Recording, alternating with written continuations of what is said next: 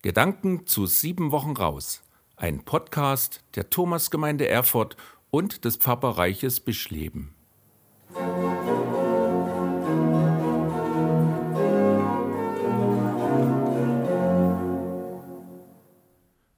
Haben Sie schon mal gefastet?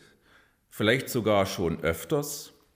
Also willentlich auf manche oder gar alle Nahrung schon mal verzichtet? Und das über eine längere Zeitspanne? Ich habe es in jüngeren Jahren öfters getan, ganz verzichtet oder nur teilweise, um abzunehmen. Ich aß weniger, verzichtete ganz auf Alkohol und auf Süßes und fuhr wie ein besessener Fahrrad. Hat funktioniert, aber ich gestehe, einfach war es nicht. Aber vier Wochen hatte ich durchgehalten und mit dem Ergebnis war ich zufrieden.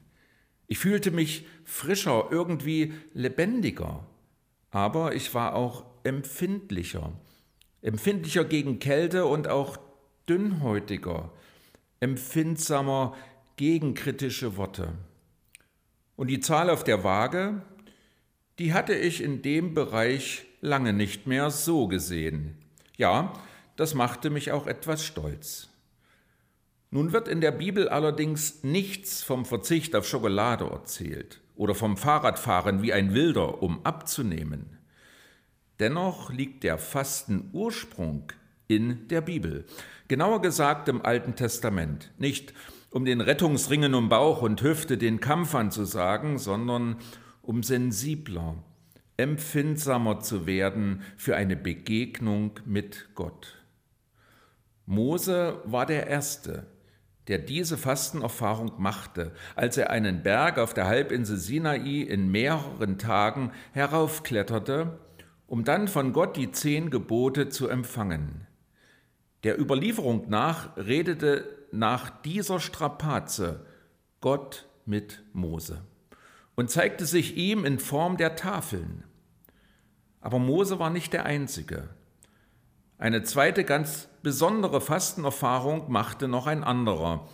Elia hieß er, ein Prophet. Das ist einer, der im Auftrag Gottes den Menschen Nachrichten übermittelt. 40 Tage und 40 Nächte brauchte Elia bis zum Berg Gottes, dem Horeb. Dort sollte er als Prophet auftreten. Und nach dieser Zeit der Fastenwanderung erscheint Gott auch dem Elia. Das Fasten dient bei Mose und bei Elia der Vorbereitung und Begleitung einer weitblickenden Begegnung mit Gott. Wie beispielsweise auch bei der alten Prophetin Hannah. Tag und Nacht dient sie Gott mit Fasten und Beten, so heißt es. Sie sucht dadurch bei Gott nach einer Antwort, warum sie keine Kinder bekommen kann. Sie möchte klarer denken, klarer verstehen und dann auch klarer sehen. Etwas später wird Hannah schwanger. Fasten also als Zeichen der Gottesbegegnung und des besseren Verstehens. Das Alte Testament kennt zudem ein Fasten als Zeichen der Reue der Reue von begangener Schuld. Durch den Propheten Joel forderte Gott die untreuen Israeliten auf, kehrt um zu mir mit eurem ganzen Herzen und mit Fasten, mit Weinen und mit Klagen. Dieser Sühnegedanke findet seinen besonderen Ausdruck in dem jüdischen Festtag Yom Kippur, dem Versöhnungstag. Die Israeliten erinnern sich ihrer Unvollkommenheit und dem Angewiesensein auf Gottes Vergebung von Schuld. Und das tun sie durch Fasten. Darüber hinaus kennt das Alte Testament eine dritte Bedeutung des Fastens, Gottes Hilfe zu suchen. So war es auch um das Jahr 540 vor Christus. Vor dem jüdischen Gottesvolk stand eine schwere Aufgabe. Nach 40 Jahren Gefangenschaft wollte das Volk einen Neuanfang beginnen mit Gott und mit dem Leben. Aber wie das anpacken? Im Fasten erhoffte sich das Volk Weisung und Hilfe von Gott zu bekommen. Diese Fastenübungen als Gottesbegegnungen, aber auch als Auseinander mit dem eigenen Leben, finden sich auch im Neuen Testament. Davon berichtet die Erzählung vom 40-tägigen Aufenthalt Jesu in der Wüste nach seiner Taufe.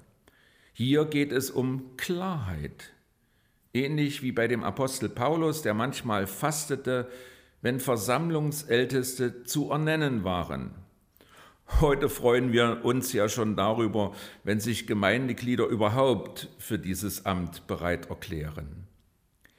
In der alten Kirche wird Fasten ab dem zweiten Jahrhundert wieder beliebter. Doch erst ab dem dritten Jahrhundert beginnt es sich als Grundübung christlicher Religiosität auszubreiten.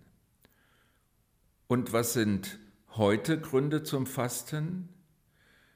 Weder gebot Jesus ein solches Fasten, auch nicht zum Gedenken an seinem Tod, noch findet man in der Bibel irgendwelche Hinweise darauf, dass unter den ersten Christen ein religiöses Fasten üblich war.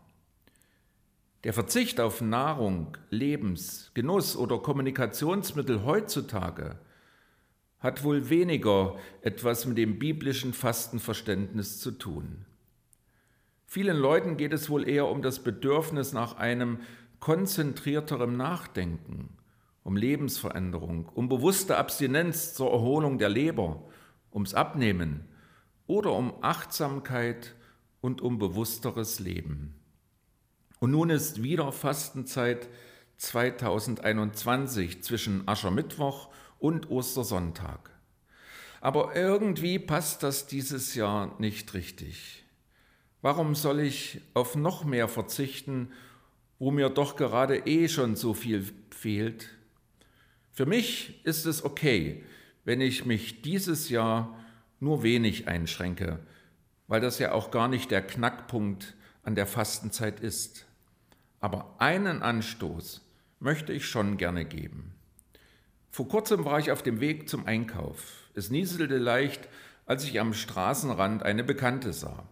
Ich hielt mit dem Auto an und wollte sie mitnehmen, aber sie meinte nur, du danke, ich brauche die paar Minuten noch für mich allein. Ich habe sie später auf diesen Satz angesprochen und sie hat mir erklärt, es waren nur zehn Minuten zu Fuß, aber die tun mir so gut. Da bekomme ich meinen Kopf frei, komme auf andere Gedanken. Vielleicht müssen es gar nicht immer die großen Zeiten der Ruhe und Entspannung sein. Manchmal reichen nur ein paar Minuten irgendwo, in denen ich die Augen schließen und ein Gebet sprechen konnte kleine Momente des Fastens, des Abschaltens und des Auftankens wünscht Ihnen Ihr Pfarrer Christoph Knoll aus der Thomasgemeinde in Erfurt. Das war Gedanken zu sieben Wochen raus, ein Podcast der Thomasgemeinde Erfurt und des Pfarrbereiches Bischleben.